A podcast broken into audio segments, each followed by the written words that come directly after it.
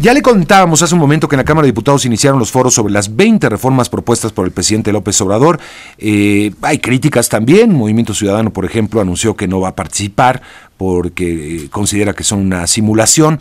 Eh, no se entiende muy bien, porque en un principio habían dicho Movimiento Ciudadano eh, con sus representantes que ellos estaban dispuestos a debatir y que iban a, incluso apoyar las reformas de carácter social, que contaran con sus votos, pero de repente dicen ya no vamos a participar. En fin, Aleida a la vez es diputada, vicecoordinadora de Morena en San Lázaro, y me da mucho gusto saludarle, diputada, bienvenida. Muchas gracias, muy buen día a todas y todos. Bueno, pues, eh, ¿cómo se van a llevar a cabo estos foros? ¿En qué consisten y hasta cuándo, diputada? Muchas gracias. Mira, eh, ayer la Junta de Coordinación Política ya inauguró esta etapa de discusión que se dividió en ejes temáticos de las reformas que envía el presidente de la República. Van a ser, pues, varios temas eh, para que no pues eh, ir uno por uno, que sería inacabable, se estipularon cuatro ejes, la libertad, el bienestar, la justicia y la democracia.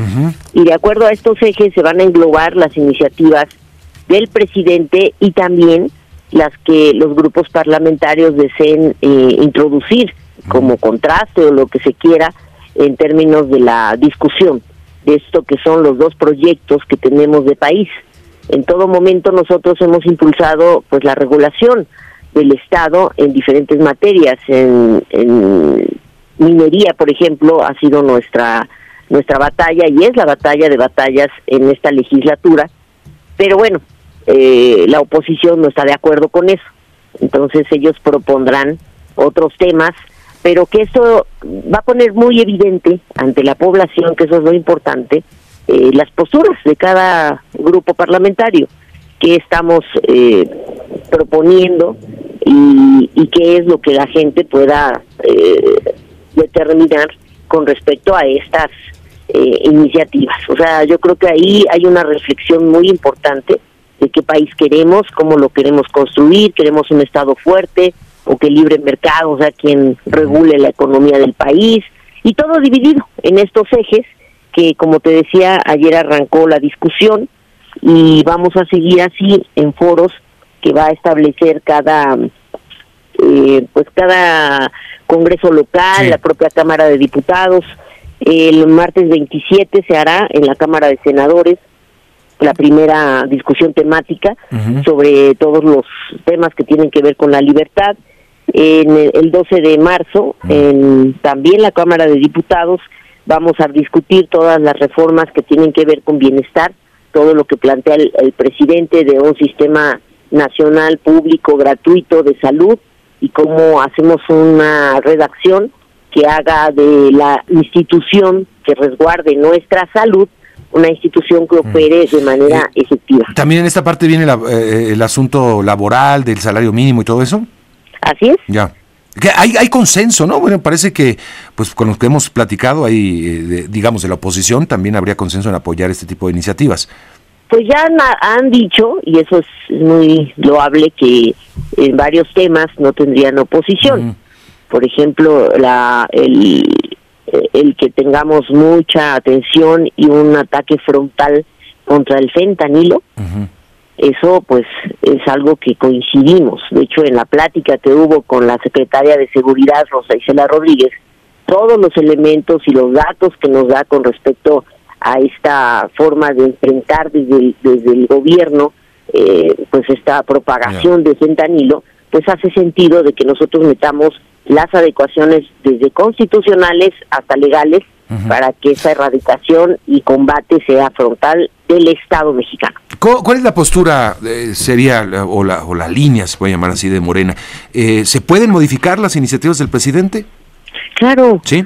Mira, yo creo que ahí hay una... Eh, una postura que, que, lamentablemente ha corrido mucho en la opinión pública sobre que no se le cambia una coma o no hacemos modificaciones. No, realmente todas las modificaciones constitucionales, y te lo digo desde la 64, que es donde a mí me tocó estar al frente de la, de la Comisión de Puntos Constitucionales, las reformas llegan y no tienen una eh, cerrazón en términos de redacción, de discusión de contenido, sino para qué haríamos el Parlamento abierto. Claro.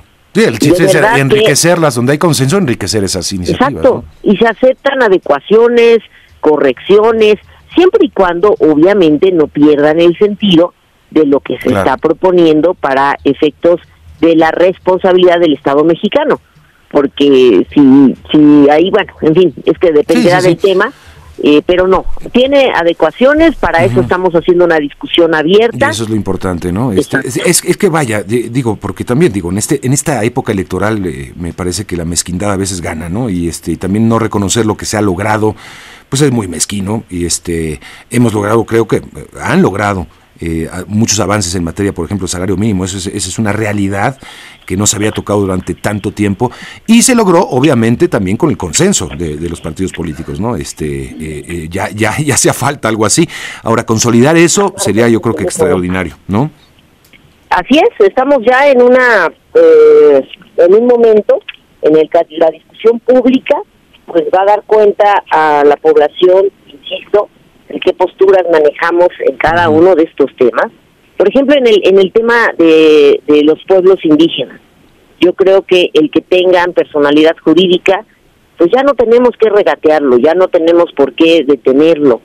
En el tema de bienestar animal, pues obviamente una sociedad que convive bien, no solamente es con los animales, también con el medio ambiente, con, con las plantas, pero bueno, en este caso es eh, salvaguardar el bienestar animal desde la Constitución. Y es un tema que ya está discutido, legislado, pero no ha transitado en pleno para ya poder ser algo que discutan también los congresos locales. Yo creo que ese es uno de los temas que también va a poder trascender en la discusión que tengamos. O sea, el esfuerzo será tratar de aprobar en esta legislatura antes de... Pues eh, lo, que se pueda, o sea, eh, eh, obviamente es un paquete muy grande, pero en donde encontremos el consenso, la, la mayoría calificada para que esto se determine, pues lo haremos, ¿no? Este, pues esta búsqueda de que los todos los trabajadores tienen, tengan una opción de vivienda también es algo que vale la pena que lo afinemos y que cada quien ponga de su parte como grupo parlamentario para que la institución que, que actualmente rige este, este sistema, bueno, tenga las condiciones propicias para hacerlo. Lo que se pueda aprobar se va a aprobar, es decir, no, no va a ir en paquete. Este, si va, a haber, obviamente, mucha eh, polémica y oposición a las reformas que pretenden el cambio, por ejemplo, eh, del sistema electoral o del sistema del Poder Judicial. Eso, eso se ve mucho más complicado que avance eh, con el consenso de la oposición. Bueno, es, es, es, es lo que nosotros queremos dejar muy claro que es parte de, porque esta discusión de los órganos autónomos es muy interesante en el momento en el que se habilita un fondo semilla para las pensiones. Y pues la oposición dice, ¿de dónde va a haber dinero para eso?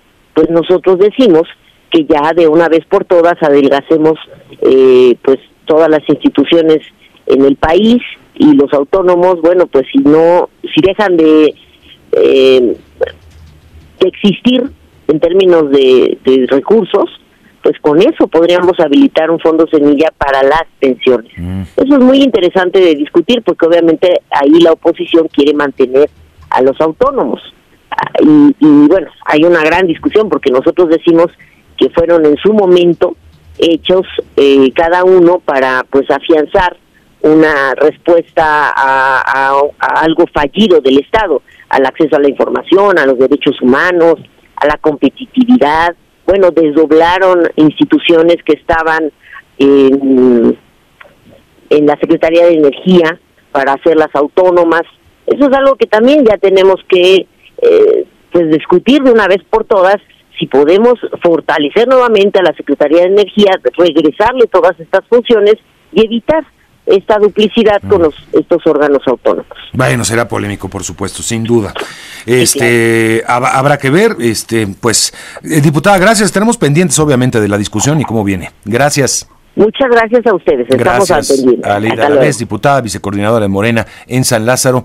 Sobre todo esto, bueno, pues están vinculados los temas efectivamente, como dice el diputado. Si no hay una eh, reestructura en el gobierno como lo propone Morena, pues difícilmente se pueda eh, llevar a, buen puerto su proyecto en la reforma de pensiones. Pero pues un capital semillas acabará muy pronto, sobre todo de ese tipo. No alcanza, ya, ya se ha dicho tantas veces. Pero bueno, ahí está el debate.